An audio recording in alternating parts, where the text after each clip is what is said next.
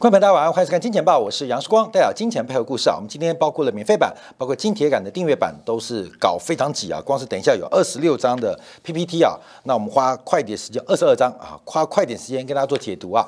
那我们在金铁杆的订阅版的服务当中，也会让我们的这个订阅户啊，能够免费下载我们这些这个 PPT 啊，让大家能够了解。好，那我们今天观察的是，呃，第一个是欧洲的这个通货紧缩，从欧洲最新的货币供给量。这个包括 M one two M three 啊，都已经来到了历史最低，所以欧元区通货紧缩，物价上涨，通货紧缩，物价上涨。而欧元区的通货紧缩啊，直接把北欧模式过去这三十年啊，北欧这种高福利、高社会支出跟高税率的北欧模式彻底的崩溃，甚至有破产的危机哦。所以包括了挪威、瑞典、芬兰。包括丹麦，目前都遭遇到极大的货币压力、极大的财政压力，甚至更大的经济压力。所以，等一下我们从这个角度做观察。那前面先提到，就是在这次杰克森后全球央行年会当中啊，路透社有个最新的报道，呃，我们今天小编拉出来啊，希望跟大家做分享。那先做标题观察，就是高债务、贸易债跟低生产，高债务、贸易战。跟低生产，那路透社在最新的这个昨天报道指出啊，在新冠疫情的世界啊，呃，新冠疫情后的世界将面临着三种的一个阴影，包括了这个可能分裂全球贸易体系的地缘政治的紧张关系，还有生产率的增长可能会出现一些变化跟波折，都会引发一个新时代的来临。好，我们看到讲什么？八月十八号，因为在这个后位当中啊，特别呃看到了国际货币基金 IMF 的首席经济学家古兰。他表示啊，全球的经济增速可能年增率会放缓到百分之三左右，这比过去二十年由中国领导的全球经济经济成长百分之四以上的增速，这个时代可能已经结束了啊，已经结束了。所以第一个，全球经济增速降低；第二个，全球高债务的水平会更加的严重；第三个是全球供应链的改写。天真时代成为过去。好，我们要从这边要提到我们的标题啊，因为过去啊，在美联储的利率引导之下，在 Q.E. 的货币印钞救市之下，长期存在资产荒的问题，太多的钱。买不到合适的资产，所以不管是加密货币，不管是商品期货，甚至在股市、科技股寻找题材，还有包括我们的房地产，其实都是一种资产荒。钱太多，但没有合适或足够合适的资产数量，使得价格不断走高。我们从去年开始到今天，我们一直提到，现在要进入一个资金荒，也就是资本荒的一个时代来临。这跟过去二十年会完全不同。所以，投资朋友或观众朋友，你要看好你手上的存款，看好你手上的现金，因为面对这个资金荒跟资本荒的过程，配合。长期高通胀的环境会出现迥然过去二十年不同的一个现象跟样貌。好，我们看到它的图表，呃，这个从后会议当中啊，这个包括了国际货币基金 IMF 经济学家跟加州大学教授巴里啊共同发表一个论文，叫做《背负高额公共债务》。这个时候后会议啊是把全球的这个金融精英啊汇集集中啊，除了各国央行长之外，也会发表非常多呃结构性或长期性的一个呃文章。呃，来进行发表啊。那特别提到，在新冠疫情的这个支出啊，导致公共债务占全球 GDP 比例已经从百分之四十来到百分之六十。我们以台湾地区为例，以大陆地区为例，台湾跟大陆啊，目前仍然把中政府的总债务用 GDP 百分之四十作为一个严格的指标。这个指标就是所有的债务啊，中央的债务。不能超过 GDP 的百分之四十，那这百分之四十啊是过去的惯性，可是全球的债务的比例相对于 GDP 已经爬升一个台阶到百分之六十到百分之六十，所以未来要推动经济成长，这个债务的扩张，尤其是政府债务的再扩张，可能是一个阴影，可能是一个前景，它伴产伴随的是风险跟机会。好，那为什么会有高债务出现？为什么高债务？第一个。巨额跟持久的基本预算盈余不在政治的考量里面。这个台湾现在要选举嘛，很多人骂柯文哲啊。说实话，其实只要以统独逻辑啊，当然可能不支持柯文哲。可是从柯文哲，很多人说八年的市长，他什么事都没做啊。很多人就说柯文哲这八年市长到底做什么？我要讲句实在话，柯文哲这八年在努力的还债，柯文哲这八年在努力的还债，这是柯文哲自己引以为傲的政绩。没有一个政客或政治家愿意。担担担负啊，缩减支出的骂名，因为缩减支出就什么事情不能做了嘛？你要盖捷运要钱呐，你要盖这个城市的轨道交通要钱呐，你要发养老金要钱呐。可是到底这些钱谁来付？其实柯文哲这八年最大的政绩，就是近代台湾的政坛当中唯一一个勇于面对未来负责任的政治家啊！这是我要替他讲话的，就是他宁愿。惨受惨遭骂名，什么事都没做。他做什么？他努力把钱省下来还债，努力的把钱省下来还债。好，这个话就对应于啊，因为像柯文哲这种政治人物啊，是非常非常奇葩。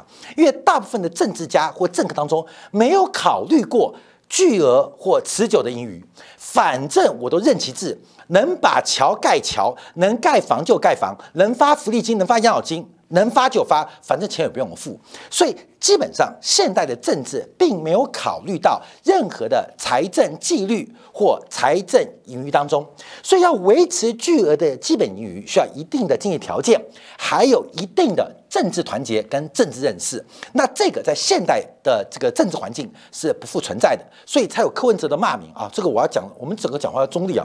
所以柯文哲是非常了不起的政治家。我讲这话。一个担负八年什么都没做，努力在还钱的，努力在还债的政治家，这就是柯文哲的政绩啊！这个对于我们这个左派的这个呃政治的一个呃意识形态啊，我是非常认同啊！就是呃还钱啊还钱啊！当然这个路透社就提到啊，包括就是引用了 IMF 经济学家跟加州大学啊，因为这一点呢基本上现在不存在。所以为什么会赤字？为什么政府债务越来越高？因为第一个政治的考量成本没有考虑到盈余的问题，只有想举债。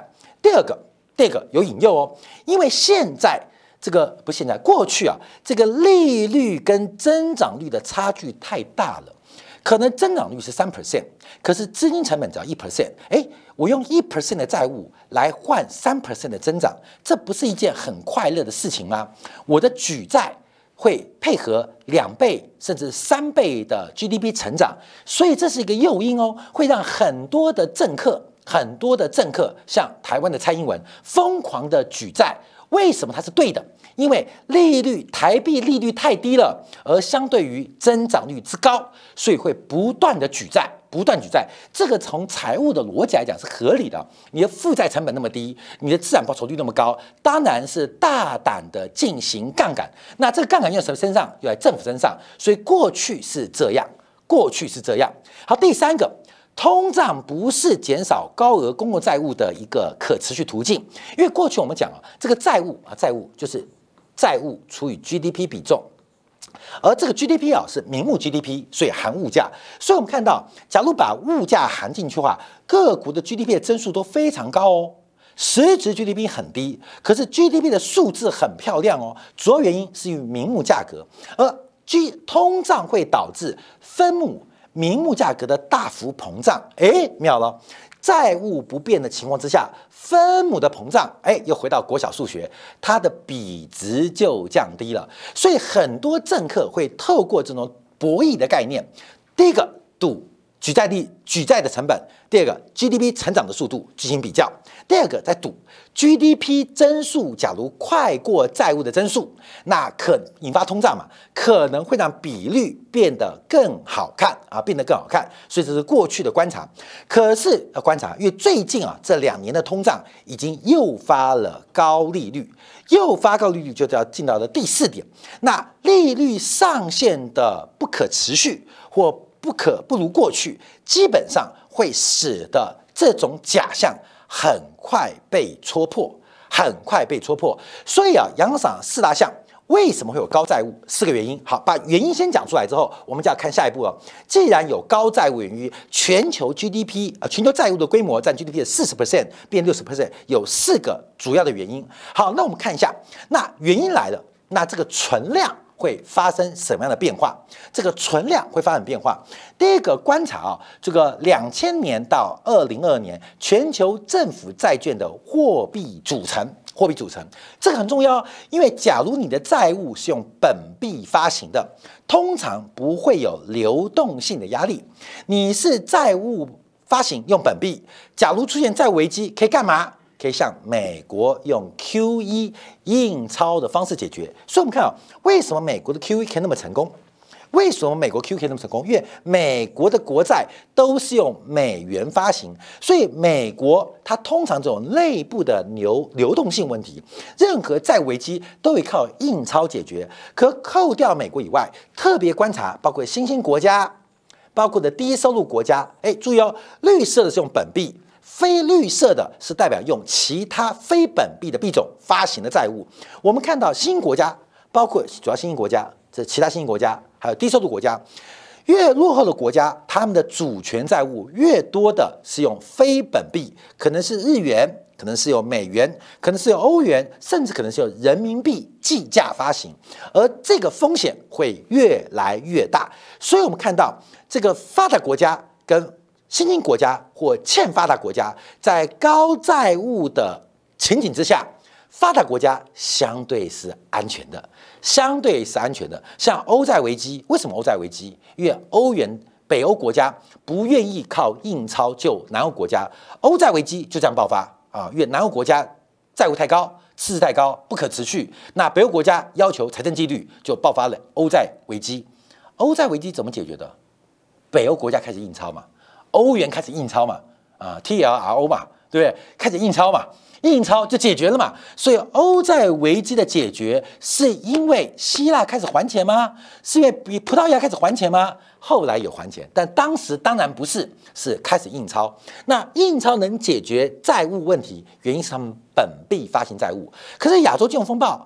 拉美的金融风暴，墨西哥的一九九三年金融风暴，原因是它的债务是非本币发行，所以很容易被外国的货币周期所做影响。所以可以提到，发达国家债务虽然很高，但不被影响；或许新兴国家债务很低，但会被影响，因为它有不少债务是靠非本币做发行的。好，那我们在观察，除了债务高企之外，那路透社的报告也提到，全球供应链正在重新大分配。大重新分配，这个分配的不是供应链而已哦，分配的是增量，分配的是财富，分配的是赤字国跟余国的结构。所以从美国的视角去观察，因为作为世界最大的消费者，美国从长期视角观察来看，特别是九零年代。它划分了三个年代，因为这个九十年代之前啊，其实美国的主要进口来源是来自于发达国家，像日本啊，像德国。从九零年代之后，开始从高收入国家的进口转为低工资国家，以中国为代表，以金砖国家为代表，就是美国的进口来源逐步的从高收入国家。变成了低收入国家，而这个时间的机遇转折很大。我举个例子啊，所有人都赚机会财，像香港有个立丰国际，台湾有个特利集团，特利跟立丰其实以前都是以沃尔玛为主，美国大型连锁店在亚洲的采购代表啊，他们靠赚这个钱。可是随着科技的进步跟发展，整个美国的供应链开始。打直开始缩短，会使得特利跟立丰国际他们的生意就逐步的暗淡下来啊，暗淡下来。所以这是一个时间才机遇才。所以说跟大家讲那么多啊，奇怪没有？没有英雄创造时代，只有时代创造英雄。所以很多人发达哦，它是一个时代的一个转折，很时代的转转折。好，那现在观察，因为从原来的低工资国家，最近听说金砖金砖国家在扩编哦。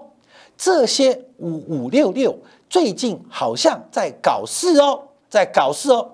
美国就开始改变了进口来源，特别包括了原来的日本、加拿大之外，特别是墨西哥，特别是墨西哥。所以墨西哥并没有加入五五六六哦，啊，对吧？他不要加五五六六啊，对啊，那个五五六的成名叫什么？我我难过啊，我难过，所以五五六六本来不难过吧，金砖五国加六国五五六六，五五六六就我难过嘛，所以美国说你们在搞事哦，你们这个五五六六在搞事哦啊，所以他开始取代了五五六六的位置，所以我们看到最近啊，墨西哥的这个进口来源很高。另外一个，在这一次报当中特别注意到，美国逐步的重新掌握到全球供应链价值最高价值价值链最上面的地方。这是美国做，像半导体嘛，所以为什么要台积电叫三星要去美国投资？美国这还改变整个生态，缩短了全球价值链的分配啊，这是全球大分配。好，那在这边比较，从二零一七年这个这个图是二零一二年到二零二二年了，其实看到包括了中国啊等等。在美国进口来源的比重正在急剧的一个下滑，那倒是包括了像越南啊、像墨西哥啊，基本上正在快速的走高。所以为什么有五五六六团体出现？因为有新四大天王，新兴市场的新四大天王正在酝酿哦。有机会我们再跟大家介绍新四大天王出现。所以五五金砖五国找了六国就要变成五五六六，他们想要卖唱片。想要争取曝光率，想要掌控发行发行权、发言权，啊，没关系。美国培养新四大天王来制衡五五六六，五五六六就一个专辑叫做“我难过”啊，关键我难过。所以金砖会议啊，以后就有会歌叫“我难过”啊，我难过。这方面就自己去 Google 下载。好，我们看这是观察。那另外特别观察中国，因为中国现在在包括的半导体。跟除半导体之外的电商品进口的比重正在大幅的下滑，所以这是一个全新世代的变化跟发展，更是从统计学做一个回归检测啊。越南跟墨西哥跟中国在美国的市占率存在高度的负相关关系，所以用统计的眼光也可以很直观看到这个现象。好，后面我们看到在大分配、在高债务的过程当中。会出现一个新的发展，会出现一个新的发展。为什么？因为赤字国跟盈余国会开始改变，赤字国跟盈余国会开始重新的洗牌。那赤字国累积，赤字国是一种流量增量的概念，存量就叫做债务国，盈余国也是一个增量。流量的概念，因为变成存量，就变成债权国，所以在全球债务高企，在全球供应链重组过程当中，赤字国跟盈余国的角色会重新改变。这改变的背后，就是债权国跟债务国的关系也要重新分配。好，所以我们就马上看一下昨天美国国债的标售啊，因为在这个呃转折的过程，在全球除了供应链啊，除了工业的供应链重组之外，服务的供应链也在重组，从储蓄、从赤字、盈余到这个借贷，也正在重组。这个重组过程当中，会有一些震动期。而这个震动期反映在什么地方？就反映在美国国债过去半年的标售结果。昨天晚上，美国两年期国债、五年期国债的标售利率都突破了两千零七年以来的新高，代表美国作为全球最大的债务国、全球最大的赤字国，目前融资的成本是非常非常的高，也是非常非常的痛苦。可是为什么美国能承受？后面就想问题哦，为什么美国要用那么高的钱跟你借钱？为什么？因为美国正在重新替债权国跟盈余国洗牌哦，你懂意思吗？因为只有高息的代价跟高息的利率，会吸引到新兴国家内部对货币配置的要求。为什么？因为你会想涨停板，你不会想。涨不停，而全球美债的报酬率一天到晚涨停板，你买的越晚，报酬率越高，这是一个资产荒跟资本荒转折的一个过程。昨天晚上我们看两年期国债收益率创下两千零六年首度的突破百分之五，这个后面隔了这个呃一个小时一个半小时之后啊，在标售了五年期的四百六十亿美元的国债，也是创下了两千零七年来的高峰。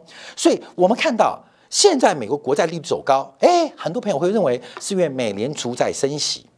会认为美联储在加息，大家要看到更深一个层次，就是全球的债权债务的结构正在重新洗牌，正在重组，而这个重洗牌跟重组过程，等于就是财富重分配的过程跟阶段。所以，我们表象看到是美联储加息，更深层的结构是从商品的交换、国际贸易的互换互利开始重组。所以，贸易带来和平的假象，在这一次中美脱钩过程当中。被戳破，贸易带来和平的假象，在俄乌战争爆发之后，也彻底的被戳破。所以很多这种假设性的美好世界，很容易被单一事件戳破。所以大家特别观察，利率越来越高，资金、资本、土地、劳动、资本利润，资本的利率越来越高，它不单单是美联储加息的结果，更重要是全球化。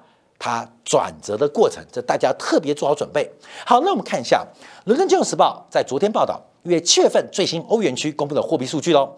欧元区的货币供应量创下十三年来首度的萎缩。好，这专有名词叫出来，叫做通货紧缩。所以我们在《金钱报》节目当中有特别跟大家分享，通货膨胀跟物价上涨结果常常一样，所以我们在物价上涨常常叫做通货膨胀。没有错，为什么？因为通货膨胀，过多的货币因为生产不足、供给不足，会导致物价走高。世界上就是商品跟货币彼此在博弈，货币多了，商品少了，价格走高；商品多了，货币少了。价格走低，所以通货膨胀跟物价上涨，严格来讲是两件事情，可是表现常常相同。通货紧缩跟物价下跌常常表现相同，但通通常其实它是两件事情。所以这一次让我们长个经验，欧元区 CPI 仍在百分之五以上哦，物价上涨，可是从欧元区的货币供应量叫什么？叫做通货紧缩。哎，关淼，你光听这一点啊。你跟你这个好朋友吃饭啊，聊财经，你可以扯淡吹牛逼吹很久了。所以注意哦，欧元区叫做通货紧缩，物价上涨。美国呢，美国也叫做通货紧缩，物价上涨。那刚好的对立面就是大陆，通货膨胀，物价下跌啊，懂吗？所以下次给他吹牛逼，通膨胀，哎，等等等，时光你讲错，我要纠正你一点。你知道通货膨胀跟物价上涨是两回事吗？我相信大家就开始洗耳朵、洗耳朵、洗耳朵、洗耳恭听嘛，洗耳朵、洗耳朵，你知道？所以这个大家了解到，所以这个是很难得的。其实这是一个异常啊，但可以让大家了解到，透过这一次事件，可能下一次又是通货膨胀、物价上涨、通货紧缩、物价下跌。所以大家了解，欧元区的货币供应量是创了十三年首度的衰退啊，首度衰退，甚至它的年增率已经打平了历史最低。欧元很年轻，一九九九年开始成立。正是啊，欧元现钞成立是出现是两千零二年了，所以基本上现在是欧元出生以来首度的货币供量缩小。关键这像什么啊？这像什么？就像少子化时代，爷爷奶奶啊，这个都有八爷、九爷啊，呃，八奶奶、五奶奶啊，因为兄弟姐妹很多嘛。到你爸爸说大伯啊、二叔啊、小叔啊、大姨啊、二姨啊，很多。到你这边的时候，就剩下哥哥姐姐。到你儿子的时候，没有。没有兄弟姐妹就没有，就一个人没有，就每天每天陪狗玩啊，陪狗玩就他只剩狗，就小孩与狗，不是老鹰哦，小孩与狗，汪洋中的一条小孩啊，小孩就这样，什么意思？现在欧元很寂寞哦，因为欧元的出生率，欧元也在少子化。我跟你讲，欧元，所以你手上欧元好好保存哦，就像你珍藏你家的独生子、独生女一样。对于现在你手上有的货币跟现金，不管是欧元是美元，你要好好珍藏，就像是你的独生子一样。假如你有五个八个小孩，出去乱玩乱搞啊，回家不不回家，其实你就算了啊，他可能去过他的世界，因为你还有其他人呐。在独生子独生女就不一样喽。所以关淼了解到，其实货币在跟你讲话，我是独生子，我是独生女，你还会随便把你的独生子、独独生女去跟什么 AI 的想象交换吗？看到没有？你要拿去诗与远方吗？你家里只有一个小孩，你会支持他去追求诗与远方？你不会希望他躺平？希望躺平，所以我们知道为什么鸦片战争？关键不是鸦片很诱人哦，而是在那个年代，工业的文明突破开始进入到中国，中国少部分人先富起来。当你富起来的时候，你对你的富二代就怕他发愤图强啊，会破产，就希望他躺平。我没有做父母的心就是最好在家躺平，我每天看到你我就开心，你也不要创业了，爸爸养你养十代都够了啊，你吸。鸦片够你吸二十年了。那么你要知道有那个社会氛围哦，不要怪英国为了平衡国际贸易，你要知道这边有个大需求，这个大需求不是鸦片的这个上瘾性，而是有个文化文明跟家庭的需求。很多的这个，你看《霸王别》不是《霸王记》啊，《胭脂扣》啊，《胭脂扣》最喜欢《胭脂扣》，为什么那个张国荣会吸鸦片嘛？为什么家里面支持就不要他跟那个这个那个梅艳芳在一起，但吸鸦片不反对？你不觉得很妙吗？你吸鸦片没事，跟梅艳芳在一起反对啊，反对啊，反对！为什么啊？宁愿你在躺平，你不要去搞青脸山。好，所以观众朋友，我讲什么意思？这个少子化的过程，AI 就是梅艳芳啊，你就把你的鸦片顾好啊。这少子化过程啊，观众注意啊。好，我们看到欧元货币供给会衰退，从 M1、M two、M 三啊，基本上。不用分了，都在创历史新低啊，历史新低。我们再从另外结构观察，从私营部门、政府部门，还有长期金融部门都在萎缩啊，都在做萎缩的动作。所以这个萎缩啊，基本上它是资产负债两端需求的下滑，两端需求下滑。所以欧元区紧缩更多的是货币乘数的降低。这大家观察，整个景气正在快速的放缓啊，政府信贷、私人信贷都出现非常明显的负增长。负债端的收敛，资产端要扩张很难的啊，所以负债端的驱动消失，那资产端的收缩就要开始启动。好，这时候我们要看到了啊，那高人去钱去哪里？钱都去存钱了，都去存钱了。为什么？因为银行的存款正在流失，流失去哪边？大家都听到世光提到，要把你手上的欧元、美元，甚至货币。当做独生子女好好对待，要珍藏，就把它送进定存里面，或送进货币市场，追求高报酬的效用。所以，作为父母看到自己儿子每天在家也开心，总比在外面啊乱胡胡蹦乱跳跑去选总统好嘛，对不对？所以就躺平，躺平，躺平啊，根本躺。好，在躺平过程当中惨了。北欧国家先出事，我们现在丹麦啊，因为丹麦七月份零售销售崩盘，那主要的原因是因为碰到九十九二共识啊，九十二年一遇的这个共识，就九十二年才碰到一次的这个大水灾大雨，所以使得大家足不出户啊，大丹麦的这个水怪都跑到街上来啊，所以丹麦零售销售大跌。可这理由够充分吗？看没有？我们看到北欧四国，因为包括了瑞典、挪威跟芬兰，零售金额都在大幅的转弱。北欧国家怎么回事？北欧国家怎么回事？说为什么最近什么芬兰呐都在搞搞事嘛？嗯，俄乌战争离你妈千八千里八一千里八百里，你要去搞事？为什么？因为政治完蛋，经济垮掉了，就每天搞事嘛，就每天搞事嘛。所以大家注意到赖清德会不会搞台独？我跟你讲，等到未来四年台湾的债务破碎。破灭问题出现的时候，赖清德不搞台独都不行。我跟你讲，不，因为一样学芬兰就知道了嘛。芬兰、乌克兰是这样。泽连斯基什么时候跟俄罗斯打仗的？不要看普京哦，泽连斯基是民调历史最低，只有百分之二十支持率的时候，跟俄罗斯打起来，就是打起来了。所以就是挑衅、挑衅、挑衅嘛。好，北欧国家为什么营销这么惨淡？关面我们看一下欧瑞典央行的讲法。瑞典央行认为未来会长期实施紧缩政策。前辈背景是现在瑞典人没有钱消费哦，瑞典的福利环境正在出现转折跟转变哦。那他提到什么？因为第一个通胀啊，通胀背后的一些篮子啊因子仍然走高，尤其是服务价格跟未来通胀压力高度相关，所以未来一段时间当中不得不紧缩货币政策。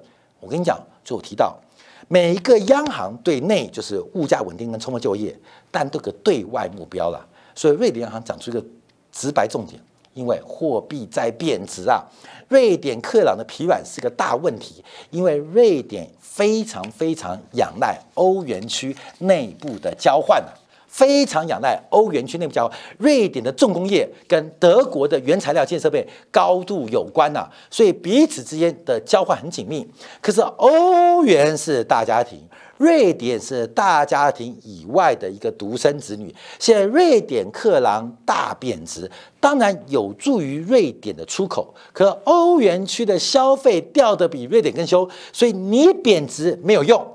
可是你的需求从欧元来，你的货币购买力不断的下滑，内部的物价就不断的膨胀，外贬内升。所以现在解决通胀问题，瑞典最大的物价问题。就是因为瑞典的克朗太弱。瑞典的克朗太弱，就是因为它的利率不够高。